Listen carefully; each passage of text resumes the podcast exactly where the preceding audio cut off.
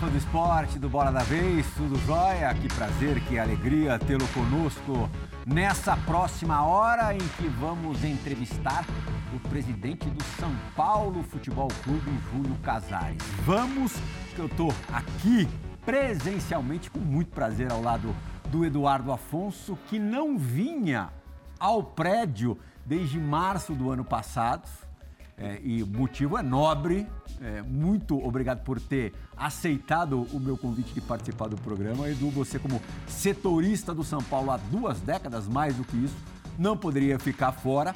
E o Rodrigo Bueno, que faz o programa hoje, vai participar dessa entrevista também, perguntando ao Júlio Casares da casa dele.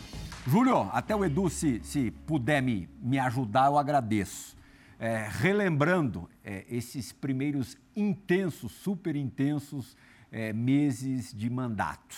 Janeiro, dia 1 de janeiro que você assumiu para agora. Tudo que aconteceu. Vamos lá, você viu de perto.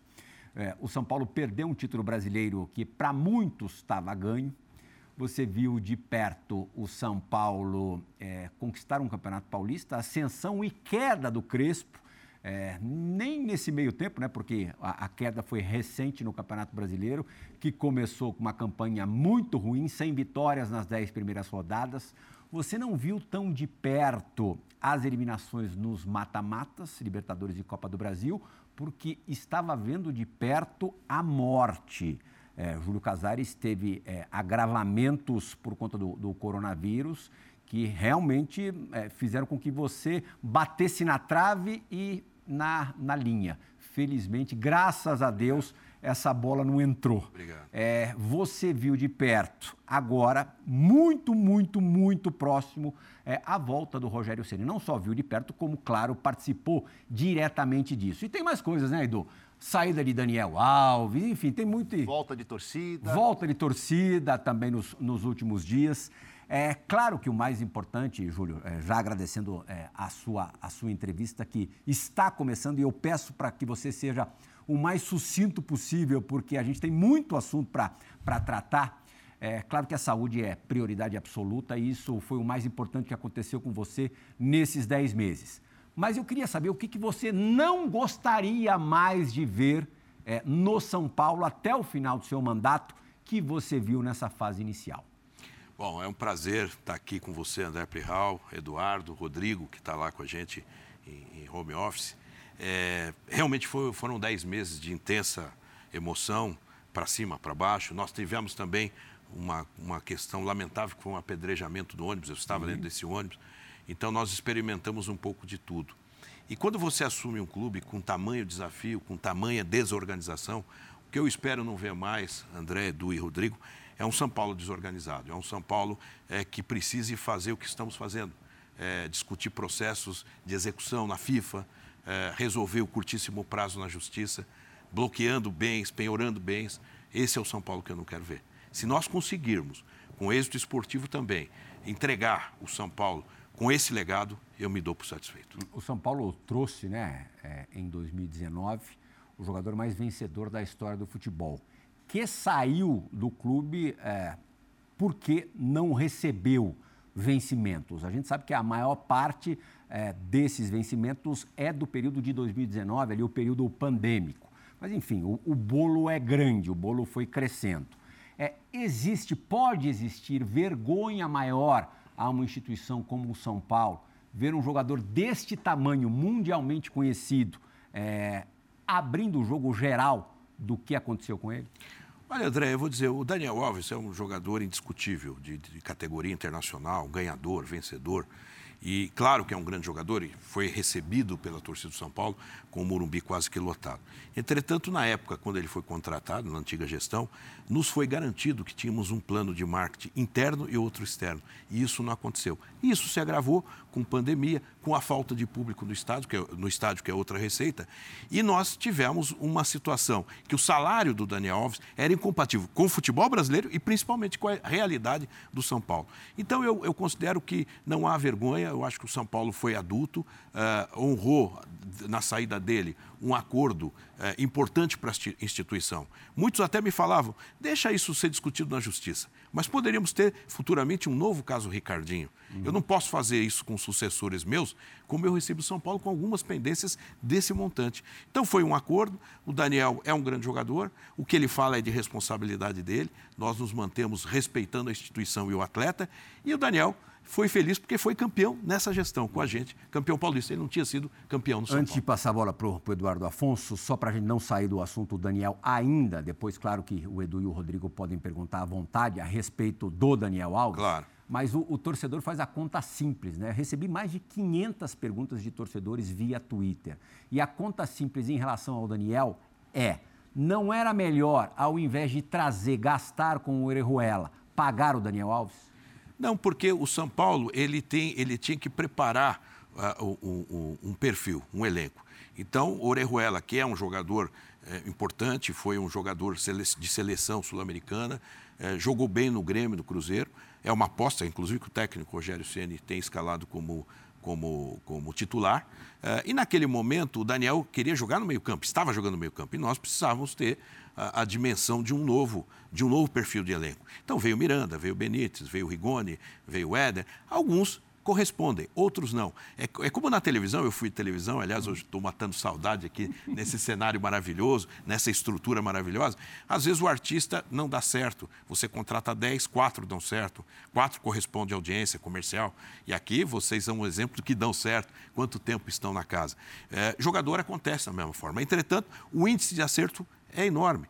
Miranda, Rigoni. E nós esperamos que o Orejuela, sem fazer comparação tática, técnica, tenha o tempo que teve o Dario Pereira, o Careca, o próprio Raí. Então nós aguardamos ainda que esse jogador venha corresponder. Foi a, realmente a única aquisição. Os demais tiveram luvas, mas foi mais salário, porque tínhamos que compor um elenco sem dinheiro. E fomos campeões paulistas. Acho que esse foi, essa é uma resposta de, de campo interessante que esse elenco deu. Eduardo Afonso. Tudo bem, André? Que prazer imenso estar aqui com todos né, da nossa equipe, você, o Júlio, voltar ao prédio da ESPN. Júlio, prazer em tê-lo aqui.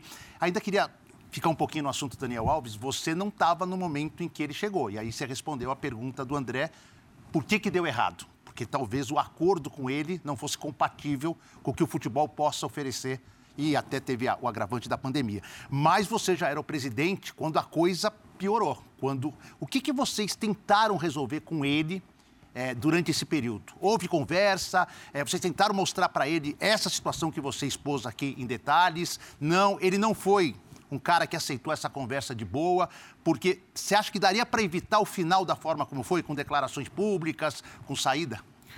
Edu, é, na verdade, nós tivemos sempre uma boa relação com o Daniel e com o staff dele. Todos os entendimentos visavam pagar o atrasado e o presente. Ou seja, quando nós assumimos, São Paulo tinha quase duas folhas de pagamento. Você tinha um passado da pandemia e um presente. E era muito difícil. Como eu disse, eu cheguei em janeiro ao tomar posse, batia na minha porta oficial de justiça. O São Paulo tinha execuções na FIFA, compra, compra de atletas que não foram pagos, e o processo estava na FIFA, e você sabe, vocês sabem, o que pode acarretar numa Perda instituição. Pontos perda de pontos, não você não pode registrar atletas. Então era muito grave o curtíssimo prazo. Mas dentro desse bolo conversamos, mantivemos uma linha com o Daniel Alves e tudo foi encaminhado, alguns acordos foram feitos. E agora, as declarações, elas sempre foram unilaterais. O São Paulo só fala bem do Daniel e é um grande atleta. E ponto. Mas elas se surpreenderam? Pelo que vocês conversaram, você esperava esse comportamento do Daniel publicamente? Eu acho que elas foram desnecessárias, mas eu não estou aqui para julgar ninguém. Eu acho que eu respondo pelo que eu falo e eu lamento, né? Porque o São Paulo hoje, que está no radar internacional, graças aos títulos de 92, 93, 2005. Esses caras que levaram o São Paulo a campeão de Libertadores depois desses mundiais, é que colocaram o São Paulo no radar internacional. Então eu lamento que um jogador da ressonância do Daniel tenha falado, mas eu acho que ele, ele tem uma relação muito boa, eu, eu, eu estou aberto a, a, sempre conversar com ele. O São Paulo tem que olhar para frente e construir caminhos. Agora, é claro, para finalizar essa questão, ele, o São Paulo não podia conviver com salários desse, desse montante, inclusive com outros Fran Hernandes, e o São Paulo fez um trabalho, aí o departamento de futebol, o Carlos Belmonte, o Rui Costa e o Murici, fizeram um desenho muito importante para que o São Paulo tenha um teto de folha de pagamento. Uma pergunta que não é simples de responder, ainda envolvendo o Daniel. É, ele entregou, não dá para dizer que o Daniel Alves tenha jogado mal no São Paulo, embora não tenha sido um super expoente, muito decisivo, nem é característica do Daniel Alves. Mas, se o Daniel tivesse a importância para o time que hoje tem o Rigoni, por exemplo, é, o São Paulo teria arrumado dinheiro para pagá-lo? É, é uma pergunta difícil, viu, André? Porque o mercado, nós viemos de um, de um momento de pandemia grave, que todos nós sentimos, o mercado publicitário sentiu, o mercado, uh, o futebol, o esporte como um todo. Então, garantir isso era muito difícil. Entretanto, eu tenho que fazer uma colocação muito boa. O São Paulo, mesmo com esse quadro, com esse cenário, não estou falando de atleta, mas o São Paulo cresceu suas receitas de marketing 50% com patrocinador master, que há muito tempo não tinha, com um novo sócio torcedor. E claro que se ele estivesse dentro desse contexto, isso poderia ajudar a você saudar. Se eu devo, se eu devia para ele 18 eh, e nós oferecemos 10, era um momento que se podia fazer isso. Mais do que isso seria irresponsável. Mas ao mesmo tempo, nós também desoneramos a, a folha de pagamento, desoneramos com a saída do Hernandes, muito negociada, um grande líder, um grande ídolo do São Paulo, Juan Fran e outros nós temos mais de 10 jogadores que saíram do São Paulo, é, Trellis, é, enfim, vários jogadores. E isso também ajudou a baixar a nossa folha de pagamento. Rodrigo Bueno, meu amigo, você veio aqui, eu sei que você veio aqui para perguntar, claro, mas responde para mim, você acha que se o Daniel estivesse jogando o que o Rigoni está jogando, ele teria escapado assim do, do clube? Prazer estar com você, André, no Bola da Vez. O programa está muito bonito. É um prazer estar com o Edu e com o presidente recebendo. Júlio, bem-vindo. Obrigado. Ah, de fato, o Daniel eu acho que não correspondeu, mas é, de fato, é, talvez com um acordo. Eu acho que o Daniel Alves teve pouca paciência com o São Paulo. Pelo entendimento da pandemia, acho que ele poderia ter é, continuado no clube, chegado a um acordo para receber isso mais à frente. Aliás, ele vai receber só a partir de, do ano que vem. Então, eu acho que o Daniel Alves se precipitou, especialmente em algumas declarações. Né? É, tá errado o São Paulo em não pagá-lo, em dever, mas acho que o, o, Daniel poderia ter continuado no São Paulo, tanto que ele está agora até sem clube, né? Mas essa é outra história. Eu vou tocar num tema político aqui, presidente. É, uh, você fez parte da gestão do Aidar, né? É, que é uma gestão muito conturbada até hoje, né? Ele e a então namorada Sinira, né? Estão sendo né, acusados, né? De, de corrupção, né? Estão tendo que responder ao Ministério Público sobre alguns temas. É, na atual gestão, algumas pessoas, como o Leonardo Serafim, o Douglas Schwartzman, que acabou pedindo afastamento do cargo, também tem nomes envolvidos nesse, em escândalos desse tipo. Acho que a torcida do São Paulo, a coletividade São Paulina, fica muito preocupada com, com esse tipo de, de tema, achando que tem gente lesando o clube em postos importantes. O Flamengo, acho que deu um exemplo em 2015, criou uma espécie de lei de responsabilidade fiscal para punir dirigentes, né, ou pessoas que, que venham a, a, a cometer algo danoso, lesivo ao, ao clube. É, não é hora do São Paulo, não passou da hora do São Paulo fazer algo parecido, talvez um, um, sistema lá também, uma lei de ficha limpa, só ter gente que não tenha lesado, se alguém é, de alguma forma causar dano, né, é, ser responsável financeiramente pagar por isso, né, ter que ressarcir o clube, né, e, e como o senhor vê é, é, é, todo esse processo, tendo feito parte da gestão do Aidar e tendo na sua gestão pessoas que ainda estão tendo que responder por, por, por casos de corrupção? Rodrigo, boa pergunta. Primeiro eu quero falar do Rigoni, rapidamente que passou. É uma grande contratação e aqui os méritos também são do Hernan Crespo, uhum. que indicou, acreditou, e esse é um jogador diferenciado. É uma aquisição e esse não veio por salário. Nós temos compromissos para o futuro. Quanto à questão do Aidar, que foi um bom presidente na década de 80, um brilhante presidente, é, não só eu apoiei, mas como muitos hoje que estão na oposição apoiaram quase que foi uma candidatura que foi indicada pelo Juvenal Juvencio, que a instituição abraçou. E foi uma gestão muito difícil, conturbada pelos momentos e pelos, eh, pelos fatos narrados. A questão da justiça é uma questão que eu tenho muita dificuldade e muita preocupação, porque eu não prejugo ninguém. Eu acho que a justiça tem que condenar em trânsito em julgado qualquer ação. Porque se você, ao, ao, ser um acusado de algo, você tem o direito da ampla defesa e a justiça ela deve estabelecer a, a culpa e aí sim a instituição. Mas, é claro, que são pessoas que foram citadas que não fazem parte da gestão. O Douglas fazia, pediu afastamento, mas acho que é correto. Mas é, é algo que nós temos a mesma preocupação com outros casos. O São Paulo tem mais dois casos criminais, um de caso de hacker, de, de, de, de, computadores, de internet, e outro caso de venda de ingressos em camarotes, etc. E eu me mantenho em silêncio, respeitando não só o segredo de justiça, mas preservando pessoas. Porque às vezes pessoas mencionadas, no final do curso do processo, é, podem provar que não tem absolutamente culpa. Então é muito difícil você julgar ou pré-julgar. Então essa postura é uma postura cautelosa, de equilíbrio. Agora, é claro que isso foi a, a, algo que aconteceu em 2015, em 2016, e quando sai no jornal é muito ruim para a instituição. Quando sai no jornal uma, uma matéria sobre hacker, sobre a questão dos ingressos, que é outro processo criminal, eu me mantenho à parte respeitando a justiça, não mencionando nomes e esperando o julgamento e a, ou efetiva condenação ou absolvição. Você chegou a, a, declarar publicamente que iria consultar o Departamento Jurídico do São Paulo para saber direito o que fazer no caso do Serafim e do Douglas. O Douglas, como o Rodrigo disse, pediu afastamento. Aliás, pergunta recorrente aqui também dos, dos nossos fãs do esporte: qual a posição da direção sobre os membros acusados pelo Ministério Público, se eles serão, no mínimo, afastados até o julgamento? A pergunta do Robert Tavares, entre tantas outras, sobre este assunto. Primeiro que eles são conselheiros, eles não têm cargo na gestão, então não há o que afastar. O cargo de conselheiro é um cargo de um poder autônomo é, e que, sim, tem que esperar. Estes casos foram julgados internamente e, e só tiveram duas punições, que são duas expulsões do ex-presidente e de um outro conselheiro, e de, os demais tiveram parecer na comissão de ética, etc., que não encontrou lesão ao São Paulo. Se você tem um comportador, um comportamento talvez antiético, etc., mas não houve lesão ao São Paulo. Mas claro que o São Paulo vai acompanhar o andamento não só desse processo, mas dos outros também criminais. O caso do hacker, venda de ingresso e esse caso do Ministério Público. O São Paulo estará representado acompanhando os autos. Júlio, você é um cara do marketing, que hoje ocupa a posição da presidência. E esse tipo de assunto, pelo tamanho, pelo gigantismo do São Paulo, ele expõe o clube de uma forma que o torcedor fica bastante até ofendido, né?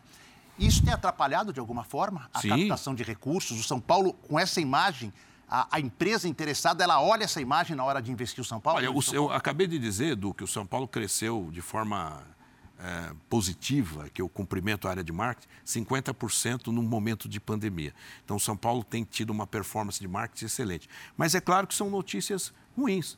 Outro dia eu vi uma notícia é, que poucas pessoas da, da, oposição estavam pedindo a recontagem da, da, de votos da eleição. Veja, nós ganhamos a eleição com 75% de votos é, é, fazer um pedido de recontagem tem custo de perícia, tem energia que você perde, tem os funcionários que tem que atender o perito. É algo que é ruim para a instituição. O São Paulo precisa olhar para frente. Às vezes me dizem: olha, vamos punir uma gestão que fez tal coisa, esse presidente, esse diretor.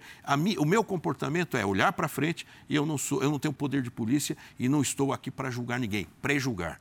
Nós temos que aguardar os fatos. Essa é uma cautela do ser humano, é uma cautela ética. É, claro que na sua pergunta objetiva e a resposta é o seguinte: claro que é, é ruim. Toda notícia é ruim, mas o marketing e essa gestão têm conseguido blindar e mostrar aos, aos, aos nossos clientes a governança do São Paulo e a profissionalização, que é um fato. Uhum. É, o São Paulo vive aquele momento que não basta ser honesto, precisa mostrar, deixar claro, transparecer honestidade. Outra pergunta aqui, é, muito é, feita pelos, pelos São Paulinos fãs do esporte.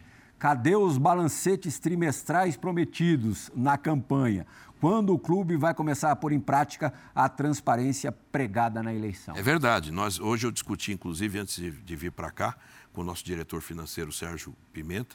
Nós vamos fazer a demonstração do primeiro semestre. Nós tivemos uma mudança é, é, muito, muito grande, estrutural, mas nós vamos voltar a fazer os trimestres, mas vamos já apresentar o semestre na semana seguinte, uhum. uh, que nós deveremos ter no nosso portal de transparência.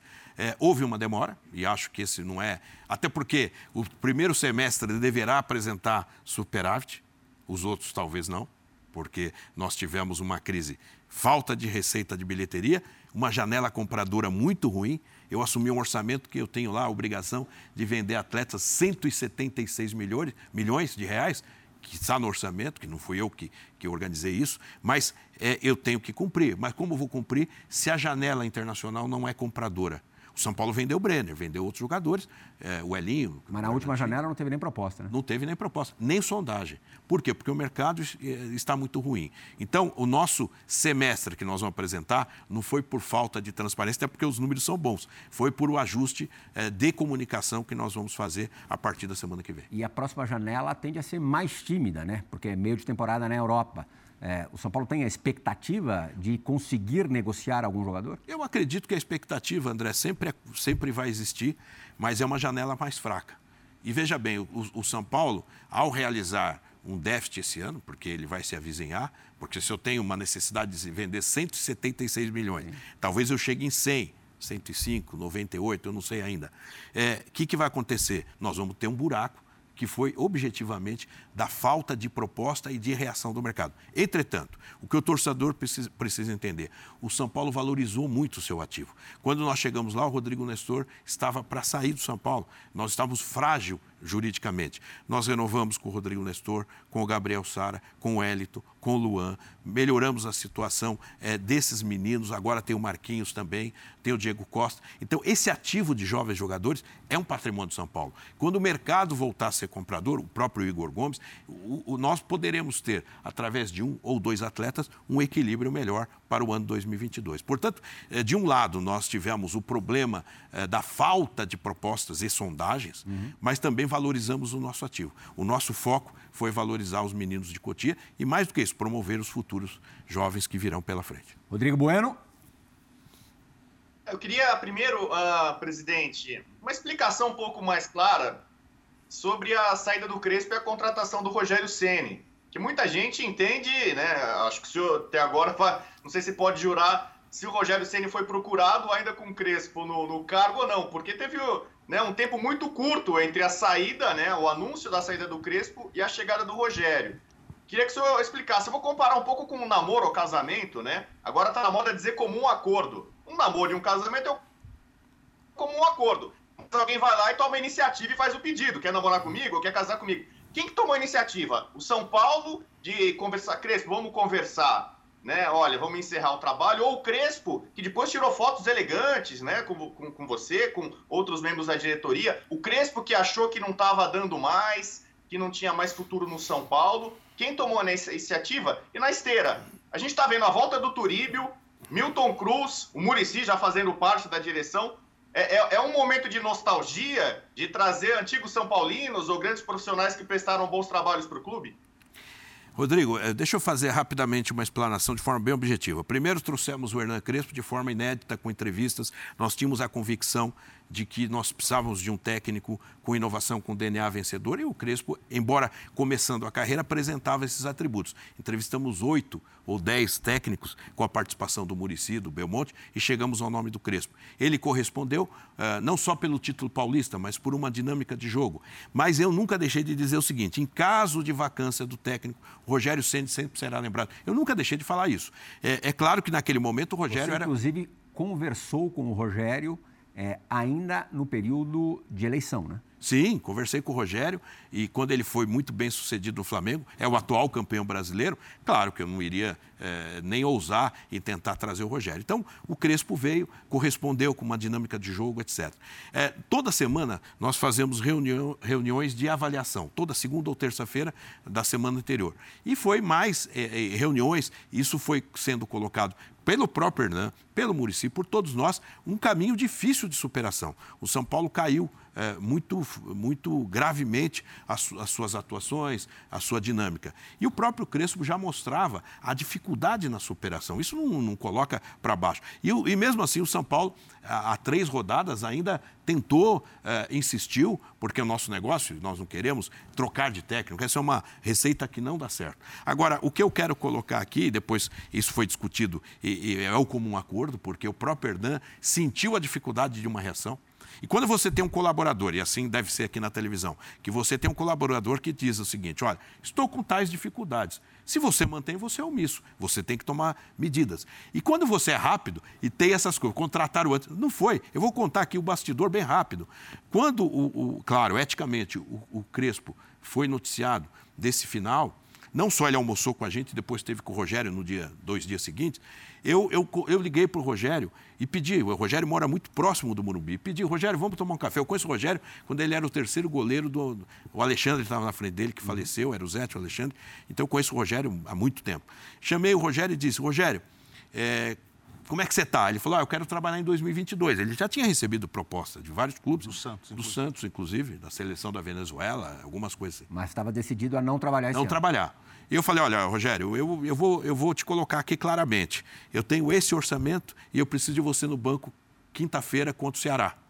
Ele olhou, levou um susto e ele falou assim, demorou, pensou, era não é o que eu queria, mas é, é um desafio. A pergunta que o Rogério passou para mim, que foi o sim dele, o centro de treinamento da Barra Funda tem iluminação para a gente treinar hoje à noite? Falei, não tem, mas eles vêm treinar no Morumbi. E foi assim, não assinamos o contrato ainda. Uhum. Não assinamos o contrato ainda. Então o Rogério qual, tem uma relação. Qual é o tempo de duração do contrato? O contrato ele termina esse ano e mais um ano, uhum. 2022. Então, uhum. um ano e dois meses. Júlio, é, ainda sobre a saída do Crespo, é, naquela reunião que vocês tiveram na segunda-feira da semana anterior, e eu sei que não foi só para avaliar é, a situação do Crespo, mas foi um ponto bastante discutido, vocês colocaram uma meta de pontos nos três próximos jogos, que eram Santos, Cuiabá e Ceará. E aí, nos dois primeiros, com empates, ela já não seria alcançada, mesmo que vencesse o Ceará. Então, é, são duas perguntas. Primeiro, se vocês já sabiam que essa meta não sendo alcançada, o Crespo estava pelo jogo do Ceará, independentemente do que acontecesse, se ele não tivesse tido essa conversa no dia anterior. E mais, essa multa do Crespo, por ele ter também participado no comum acordo, ela conseguiu ser suavizada de alguma forma? Ou vocês vão ter que pagar e de que forma vão pagar? Vão jogar para o ano que vem também essa multa? Na verdade, Edu, eram, eram quatro jogos, tinha um jogo antes, eram 12 pontos, mas não uma meta de cima para baixo, dizendo, olha, se não conseguir 12 pontos, está fora, 10 pontos, 9 pontos. Não, era uma expectativa, né? Porque a bola tem que entrar, tem vários. Veja o jogo contra o Ceará. Né? Quantas oportunidades o São Paulo perdeu. Então, na verdade, era um entendimento conjunto que o São Paulo precisava pontuar em 12, em 12 pontos. E, e, nós não conseguimos esse resultado. Foram, foram jogos que nós conseguimos quatro empates. Então, isso tudo, no processo de avaliação, não pesou estritamente os pontos não conseguidos, mas pesou a falta de condições de superação é, tática e técnica junto aos mesmos atletas. Toda a questão contratual ela é discutida antes do, do técnico chegar e depois, quando ele sai naturalmente. Então, eu não vejo, nós vamos ter é, um bom entendimento, já estamos conversando, e nós não vamos ter uma grande sangria nesse caso. É, eu, eu, eu sempre digo que eu falei isso para o Rogério, quando o Rogério foi campeão pelo Flamengo, quando o São Paulo ganhou, na última rodada do Campeonato Brasileiro. Eu abracei o Rogério e falei, um dia nós vamos trabalhar juntos de novo. E aconteceu. E eu falo a mesma coisa para o Hernan Crespo. O Hernan Crespo é um cidadão, é um grande profissional, é uma pessoa que é mais novato no cargo, né, na experiência como técnico, mas ele pode voltar ao São Paulo. Então, é muito importante que os profissionais que passem pelo São Paulo é, deixem a porta aberta. E o Crespo tem essa porta aberta. Isso tudo passa por um entendimento. É, eu, eu digo para finalizar, o Crespo deixou um legado, não só o título, que há 16 anos o São Paulo não ganhava. Há 16 anos o São Paulo não gritava campeão. O Crespo foi o técnico que nos levou à conquista, com os atletas, que são bons atletas, mas também deixou um legado. Só a indicação do Rigoni, quanto valeria algo que todos nós não, não tínhamos assim no nosso, na nossa pauta do dia a dia, a, a visão desse atleta. Né? Surpreendeu muita gente, inclusive até nós. Ele, ele, estava, ele não era titular onde ele estava jogando e veio um grande jogador, um, um atleta exemplar. Então, essa indicação é, também que partiu do, do Crespo, nós temos uma gratidão muito grande. E acho que está sempre dentro de um contexto. A gente está gravando esse programa, é importante situar para o nosso fã do esporte entender, antes da partida contra o Bragantino, portanto, depois da vitória sobre o Corinthians. E antes é, e esse programa será exibido na véspera, pela primeira vez, na véspera de São Paulo Internacional. As coisas mudam muito rapidamente no futebol, da noite para o dia. Bom, basta ver que o São Paulo começou uma quarta-feira com o Crespo de treinador e encerrou com o Rogério Ceni. Mas, pelos compromissos econômicos, financeiros que o São Paulo tem em 2022, não estar na Copa Libertadores significaria o quê? Olha, é sempre um, um, um prejuízo, né? É um, é um evento importante e nós vamos tendo que ver uma bilheteria, que nós não uhum. tivemos esse ano, temos as premiações e o, e o prestígio internacional. É uma competição que o torcedor e todos nós amamos. Então há um prejuízo, sim.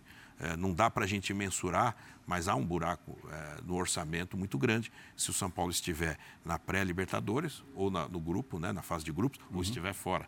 Então, realmente é preocupante. Ah, como você falou, é, estamos fazendo aqui um, bate-papo após uma grande vitória com um grande rival, um grande clube que é o Corinthians. E sabemos que o futebol é assim: você ganha segunda, se você perde domingo, é, é, essa, essa turbulência faz parte do, do futebol. Eu não sou juvenil, estou nisso há muito tempo. O resultado de quarta-feira ou de segunda tem que ser comemorado. O de domingo é outra partida, tem que recomeçar. Então nós temos essa tensão e temos que fazer, André, Rodrigo e Edu, é um jogo a jogo. É o que o Rogério falou, é tentar buscar pontos então, rodada a Não rodada. ir para Libertadores. Qual seria o tamanho desse prejuízo? Ah, eu acho que é, um, é, um, é um prejuízo se você somar bilheteria, prêmios, performance esportiva, próximo de 15 milhões, é, para você ser raso. E isso diminuiria o orçamento para contratações, porque esse ano foi de 30 milhões e vocês conseguiram, até com uma certa criatividade, trazer muitos jogadores com um orçamento baixo. Né? Talvez o maior gasto tenha sido o Orejuela, quase 50% desse orçamento. Você acha que pode ser um orçamento menor do que 30 milhões sem Libertadores? Olha, ele pode impactar, mas também vamos ver os outros lados. O São Paulo, há tempo, não tinha um patrocinador master. Hoje, a camisa do São Paulo só tem mais uma propriedade com grandes valores, o que nos dá uma garantia de, um, de uma receita, uma garantia para instituições financeiras. Então, tem saídas e tem entradas. Tem uma janela que pode ser aproveitada em venda de atletas, tem bilheteria, que o São Paulo é, claramente tem um público hoje, é, no dia de hoje, é o maior público do Campeonato Brasileiro e a maior renda, né? fechando a data de hoje, né? sem contar. Vamos falar nisso, o primeiro jogo com torcida foi contra o Santos, né? Contra o Santos. Com 5 mil e poucas pessoas. 271. 5.271. É, é, precisão do, do Edu. É, você acha que o departamento é, financeiro, não sei quem, quem estipula a precificação, errou no início da volta da, do público? Não, não. É, aliás, essa pergunta é muito Porque importante. Os preços foram, foram. diminuídos. Mas, mas é muito importante, André. O protocolo é muito rígido. Aliás, é o São Paulo é um dos clubes que quase não foi punido. É, tem um protocolo exemplar. Muita gente falou, poxa, excesso de zelo, pulseira, não sei o quê. Mas o São Paulo tinha uma preocupação nesse primeiro jogo de não cometer erros. É, os funcionários ficaram, a operação de venda de ingresso ficou muito tempo sem estar ativada. Então, você tinha um risco. O custo operacional hoje para 30%, num preço que é praticado hoje, dá prejuízo. Então, o São Paulo agiu como uma gestão. Deu 5 mil, teve um prejuízo de público, mas naquele momento nós queríamos trabalhar pelo protocolo, e o São Paulo foi um exemplo nisso, mas também atento. Naquele decorrer do processo, e no próximo jogo, nós já era uma promessa também de campanha, o setor popular foi criado. Sim a 20 reais atrás do gol, que é preço único, já foi criado, e com 50% os preços foram diminuídos. Então hoje nós tivemos uma renda de um milhão brutos, um milhão e pouco brutos, para 24 mil pessoas praticamente. Uhum. Então, é, é, na verdade, não foi um erro, André, foi um equilíbrio que nós tínhamos que fazer. Ou nós assumimos o seguinte: vamos fazer esse com mais público e vamos assumir um prejuízo. O São Paulo não pode mas eu, eu, eu, digo lá, em cada momento do Morumbi, do CT da Barra Funda, de Cotil, o São Paulo não pode rasgar dinheiro, já não tem dinheiro. O São Paulo assumiu uma situação, assumimos uma situação extremamente difícil. Então, a responsabilidade é não tirar do torcedor, mas naquele momento é, trabalhar com o protocolo que a Anvisa e as autoridades sanitárias determinaram, nós cumprimos, é, e trabalhar para ter uma atenção naquele jogo e, no, no, no passo seguinte, é, já criar e implantar o setor popular, porque o setor popular só ia acontecer em novembro nós antecipamos. Até porque nós entendemos também a situação difícil do torcedor. O estádio Morumbi tem 62 mil lugares. Ele tem que ter, abrigar a classe A, B, C, D e E. E hoje ele consegue, dentro do seu espaço, abrigar todas as classes sociais. Você conhece Paulo Soares, né? Conheço Paulo Soares. Amigão voltou? Amigão, tá, tá de volta desde a semana passada. Deu e sorte. vai Voltou na vitória é, no dia da, da vitória, vitória, do São, São Paulo, Paulo sobre o Corinthians. Pé quente, pé quente. É, ele, ele, ele, o Antero lá. O Antero não é da mesma profecia, mas... o Paulo Soares tem uma, uma pergunta tá para tá. te fazer no Bora da Vez de hoje. Um prazer. Fala, amigão! Olá, Plihal, amigos do Bola da Vez. Júlio Casares, que prazer em poder falar com você. Casares, a minha pergunta é simples. Qual é o diagnóstico que você faz por esses anos tão difíceis, complicados para o São Paulo? Recentemente foi campeão paulista, mas o histórico dos últimos 10 anos do São Paulo, a produção do São Paulo é muito pobre.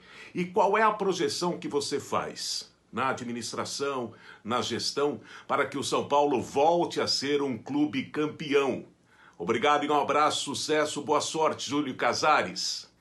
Pô, Paulo, que alegria rever você e você voltando aqui a essa casa com grande sucesso.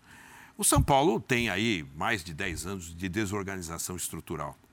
E não é uma desorganização só econômica, é cultural. Uhum. É, e, e, você não consegue fazer isso em poucos anos. É, é uma, uma, retomada. Eu vou dar um exemplo. O CT de Cotia é um exemplo mundial de plataforma, de zeladoria. Mas quanto tempo São Paulo não revela um goleiro? Quanto tempo o São Paulo não revela em abundância mais jogadores? Então, há um investimento lá na Barra Funda, que é o grande celeiro, é a grande fábrica, acho que é uma, um dos setores mais estratégicos do São Paulo. Nós trouxemos o Marcos Biasotto, que é um profissional do mercado, uma das referências, trabalhou no Flamengo, Atlético Paranaense, mas é um grande profissional. Lá estão, além dos diretores institucionais que ajudam, que são os voluntários, lá nós temos o Zete, o Altair Ramos, o Milton Cruz, que estava lá e agora tá, está ajudando no profissional, e o Alex, do Sub-20, que trabalhou nessa casa. Sim. O Alex que tem uma cabeça importante de forma de jogo. Então, o São Paulo, ao mesmo tempo que tem as dificuldades atuais, olha para o futuro. E lá é o investimento.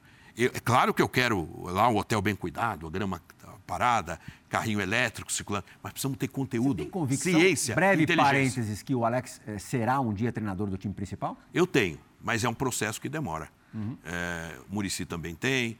É, o trabalho dele é muito bom, mas é, um, é uma estrada, né? É uma uhum. longa estrada. Ele está fazendo um bom trabalho. Se você olhar as nossas categorias de base, sub-17, sub-20, estão chegando nas fases decisivas. Se vai ser campeão ou não é outra história. Mas hoje, Plihal e ao Paulo, Amigão, o Rodrigo e o Edu, é, há uma preocupação na ciência, no conteúdo. Quer dizer, se eu tenho o Zete, que foi o goleiro que foi, ele não é o treinador do dia a dia, não é isso. Mas hoje ele é uh, o coordenador da escola de goleiros do São Paulo. O São Paulo, depois do Rogério Ceni, quem revelou? Então, essa é a pergunta. Teve lá atrás Alexandre, teve outros grandes goleiros. Claro que outros goleiros grandes chegaram, como o Volpian, que é um grande goleiro. Mas o São Paulo precisa voltar à sua essência de escola de jogadores e de goleiro. Então, lá o investimento. Então, respondendo ao Paulo, todas as áreas uh, no futebol profissional, a vinda do Murici que era um colega de vocês, nosso, eu também fui da TV, é, estava numa situação boa, cômoda, ele aceitou esse desafio, está muito feliz, tem ajudado demais. O cara que trabalha do domingo a domingo. E a profissionalização com o Rui Costa, é, com o Belmonte, que trabalha, se dedica muito ao São Paulo, essa, esse é o São Paulo que nós Mas esperamos a tua projeção, assim, prática, é, o São Paulo voltará a ser o São Paulo quando? Eu acho que 2023 nós vamos começar a ter um fôlego maior. 2022, ah, porque veja bem, eu tenho só de empresários eu tenho muitas Mais pendências. De 100 milhões. É, terrível.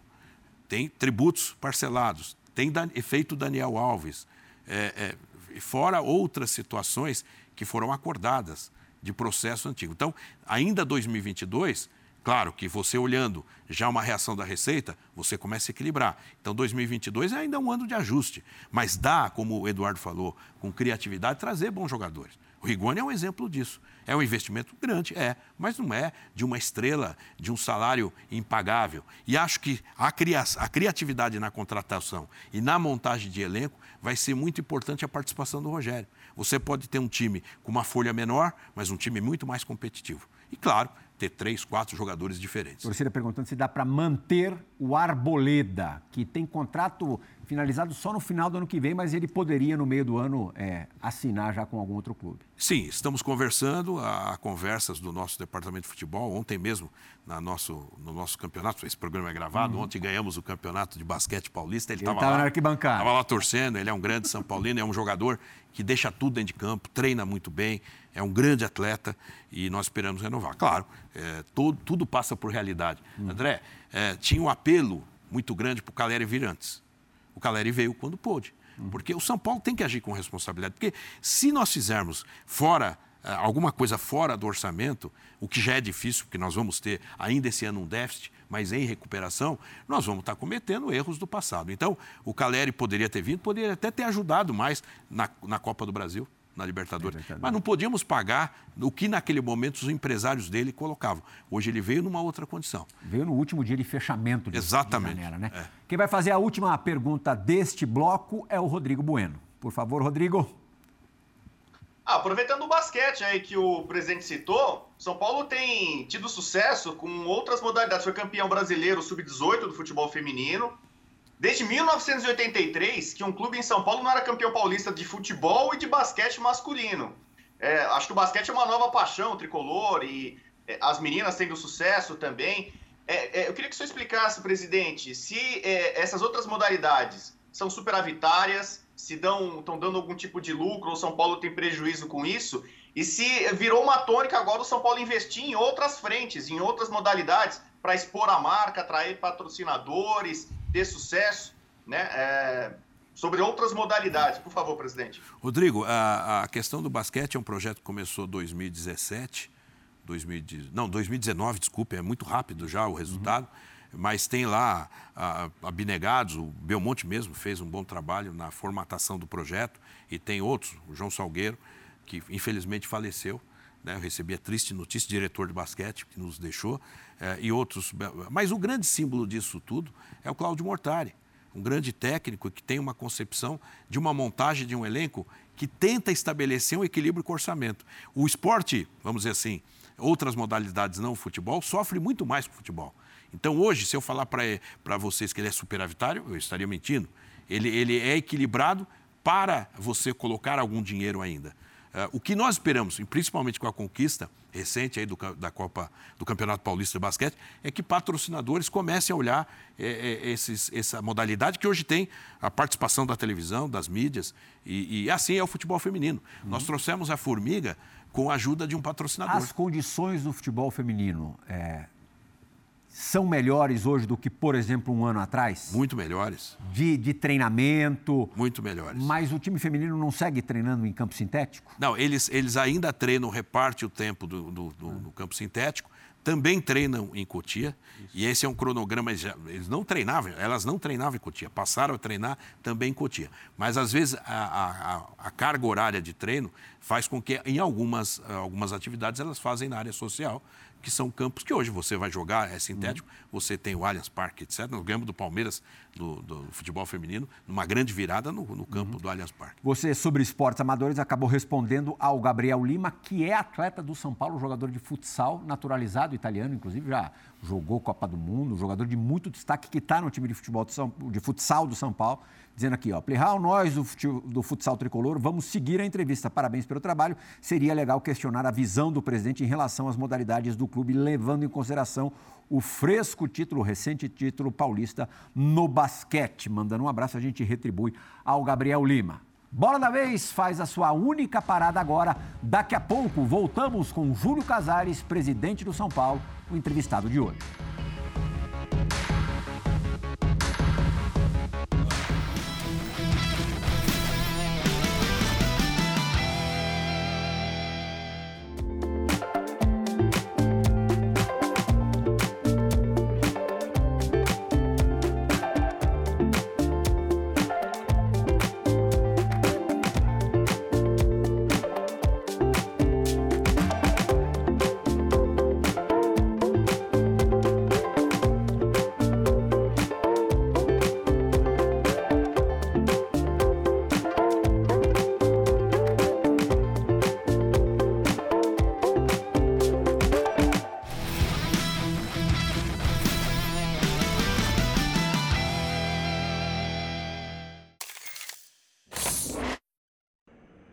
Plihal, galera do Bola da Vez, presidente Júlio Casares. É um prazer estar participando do programa com vocês. Júlio, muita gente diz que o São Paulo é um clube que parou no tempo, seja pela estrutura física ou por práticas de gestão. Você não acha que esse modelo atual de hoje, de estrutura de poder política, com sócios do clube social votando em conselheiros que elegem um presidente, é um modelo que ajuda a deixar o clube atrasado no passado? E também queria saber sua opinião, Júlio, também por favor, a respeito desse movimento recente que torcedores do São Paulo fizeram em redes sociais com a hashtag Separa São Paulo para separar o clube social do departamento de futebol profissional. Obrigado, um abraço. Abraço, Razan, prazer falar com você. Esse é dos bons, hein? Esse é dos bons, esse se conhece. É, a, a, quando nós falamos de sistema político, nós temos que tomar alguns cuidados para não demonizar um sistema e enaltecer um outro. O sistema de sociedade anônima, também no Brasil, ainda não fez grande sucesso. Não estou dizendo que ele não vai servir um dia. E o sistema associativo, que também tem reiterados problemas, também fez com que uh, o São Paulo fosse tricampeão mundial e o Flamengo é associativo e tem seu êxito. Eu acho que é tudo é gestão. Entretanto, eu vejo esse movimento como um movimento natural. Eu sou um democrata. Claro que você, a crítica ela tem que estar dentro do nível do respeito, da dignidade. Eu vejo. E vamos uh, estabelecer em breve uma comissão para estudar de fato, porque qual o fato novo que, que mudou essa, essa discussão? É o fato da promulgação da lei da Sociedade Anônima do Futebol. Uhum. Dentro dessa, dessa nova lei, nós vamos ter especialistas, através de uma comissão que nós estamos e vamos implantar, para discutir a questão. Porque, às vezes, o separar. Hoje, o São Paulo tem uma gestão na área social já separada a nível de gestão. Ela tem autonomia. O separar juridicamente tem questões tributárias, para um clube que tem uma dificuldade enorme, tem questões patrimoniais legais. Eu, eu, hoje eu não teria condição de falar, vou tomar uma decisão.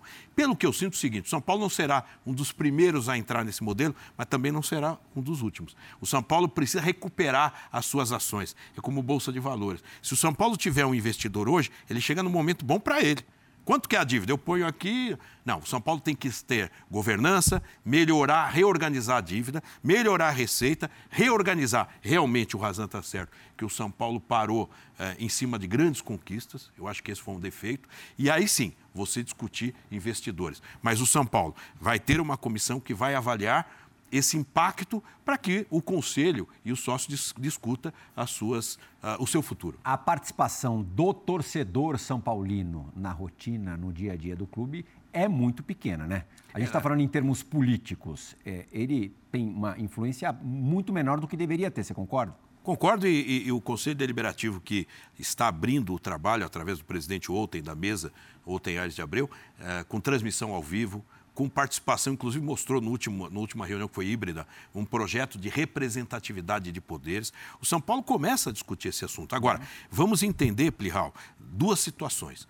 O, o, o, voto é o sócio que vota no conselheiro que vota no presidente. Esse é o tradicional. Uhum. Claro que a participação do sócio torcedor, de repente, numa categoria, pode ser bem-vinda. Agora, nós temos que criar alguns filtros que pode acontecer, vamos imaginar, em tese, que o sócio torcedor como você vai ter uma, manobra, uma massa muito grande de votantes, escolha uma pessoa altamente popular, talvez um ex-atleta, uhum. que nunca teve experiência em gestão. E ele, por ser popular, ele ganha uma eleição para gerir o São Paulo. O São Paulo estará bem representado? Então nós temos que ter um pouco de cuidado e aqui não há defesa nenhuma de situação status quo. É uma constatação. É, os, os sistemas, quando bem geridos, eles podem ter um bom resultado. Hoje nós temos exemplos do futebol brasileiro e tivemos exemplo no passado recente do São Paulo. Mesmo sendo associativo, o São Paulo cresceu o patrimônio, o São Paulo tem um estádio próprio, quitado, com escritura definitiva, tem um centro de treinamento da base extraordinário, melhor, um dos melhores do mundo, e tem um centro de profissionais que é comodato, também referência. Então, é, nós não podemos nem demonizar um sistema nem o outro. É, já estamos na parte final, então eu vou fazer duas perguntas. É, a primeira, como é que ficou a situação do Pablo é, em relação à entrada dele, essa renovação automática por mais um ano? O jogador conversou com vocês, não conversou? Vai ser tudo cumprido conforme as cláusulas que foram colocadas quando da contratação dele? E se você, lógico, o Rogério chegou ontem, não dá tempo ainda, nem ele estava até contando que não consegue nem distinguir ainda o Marquinhos do Wellington, né? Confunde. Óbvio que não deu para ele ainda fazer é, um diagnóstico mas é, o final da temporada está aí o início da outra também. Você acha que o São Paulo terá que contratar muita gente no ano que vem, mantida essa base atual, com uma saída ou outra pontual, e tem já alguma posição que independe da indicação do técnico, que vocês estão olhando, aqui nós precisamos de um reparo, de um substituto, de uma sombra, tem algo que vocês já estão procurando nesse momento? Bom, Edu, vamos lá. Pablo. O Pablo, é, eu, eu, vi pela, pela mídia ele teria um bônus se jogasse. Isso não existe. O que existe eram contratos que eram feitos com luvas parceladas. As dinâmicas dos contratos de São Paulo também mudaram para melhor. Né? Hoje nós temos uma outra. Isso não é crítica também ao passado. Acho que o que passou, passou. Mas não era o melhor caminho de você ter bônus altos de momentos que vai cumprindo número de jogos. Então o Pablo tem, ao cumprir um, um número de, de jogos, minutagem de jogos, ele tem mais um ano ganhou mais um ano. Mas isso não é ruim, porque nós acreditamos ainda, é um ativo do São Paulo, foi uma aquisição das mais vultuosas do São Paulo na gestão anterior. A mais, né? A mais, a mais, 26 milhões de reais. A mais da então, história do clube. Da história do clube. Então, na gestão passada. Então, nós temos como ativo do São Paulo, primeiro passo, trazer ele de novo, trazer benefício para o São Paulo e, e, ter um ativo São Paulo. Então, é, ter mais um ano não é ruim, até porque o técnico deve, deve, contar com ele, porque já escalou, e quem escala no São Paulo é técnico, é técnico. Sobre planejamento, nós estamos focados, Edu, e eu sou muito sincero nisso, nesses 11 jogos que faltam. É, é o foco total nesse ano. Claro que o Rogério vai participar e ele está identificando os setores que vão precisar é, de reforço. E claro que é um processo natural, quando você termina o exercício, de entradas e saídas. Ele tem que ser conjugado. Você acha que vai ter mais gente saindo ou entrando? Eu acho que vai ter um equilíbrio. Eu acho que vai ter um equilíbrio. O que importa para nós é que essas entradas e, saída, e saídas desonerem a nossa folha. Uhum. Ou seja, eu posso pode sair um jogador de 500 e entrar dois de 100. Uhum. Estou é, dando um exemplo assim, uhum. É, raso. É, mas eu acredito que esse, as saídas vão se aproximar, mas o que interessa é tornar a nossa folha com um time cada vez mais competitivo com um custo menor. Rodrigo Bueno, sua última pergunta no programa de hoje. A minha pergunta última é sobre política, mas não do São Paulo, presidente. Falar um pouco do futebol nacional. Aconteceram reuniões recentes, né, dos principais clubes do país, Série A, Série B, para a criação daquela tão sonhada e esperada é, liga independente da CBF, né, uma entidade que está tão fragilizada né, e meio que perdida aí, né, depois do afastamento do São Paulino Caboclo do poder. É, o senhor acredita que vai ter essa liga algum dia? Esse papo esfriou depois do Flamengo ter tomado algumas decisões individuais ali e tal. A, a, a gente pode ter mudanças é, para breve no futebol brasileiro, é, fim de jogos de clubes em data FIFA, tivemos partidas adiadas. Como está essa união dos clubes brasileiros para tentar mudar o, cenário atual? Rodrigo, eu sou muito otimista e sou um defensor da Liga para o Campeonato Brasileiro. Ela não parou, não, ela tem principalmente ah, os clubes de São Paulo eh, e mais o, o, Bragantino, tem uma união muito grande. Também os clubes do Rio, de, de, Minas, enfim, todos os setores. Isso não parou, está continuando. Acho que é a grande oportunidade do futebol brasileiro de profissionalizar, através, no primeiro momento, do Campeonato Brasileiro, para que você tenha ah mais recursos e, e vender melhor o seu produto. Direito internacional, produtos de marketing. Então não parou, eu sou entusiasta, eu só parei no tempo que eu fiquei internado, que eu parei é, de conversar, mas voltei rapidamente, é um tema prioritário e urgente, tem prioridade e urgência. Ele é prioritário e urgente. O futebol brasileiro, o que aconteceu na CBF é, e a desorganização do que, do que nós presenciamos no dia a dia. Muita gente fala de contusão de atletas.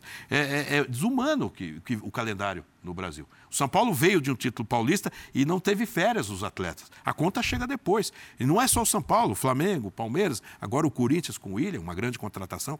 Então, o, o produto futebol tem que ser repensado. Então, Rodrigo, eu sou muito otimista. Eu acredito que a Liga tem uma chance muito grande de sair. E eu nunca vi os clubes tão unidos. Você falou das, das lesões, o São Paulo caprichou esse ano, né?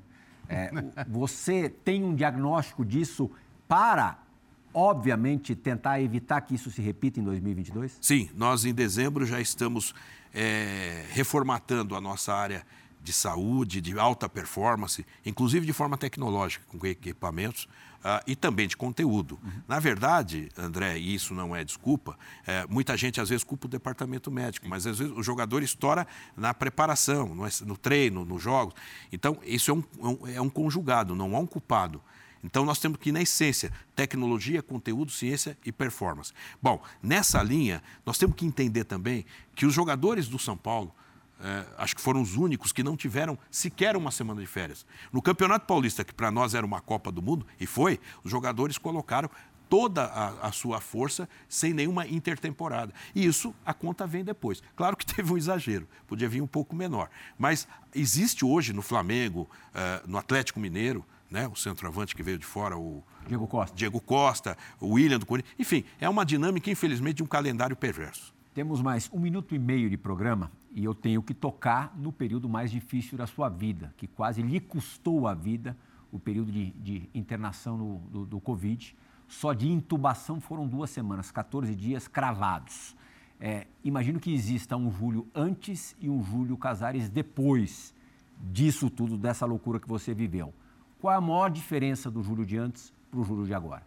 Pô, André, essa pergunta mexe com a gente porque você faz uma revisão da vida.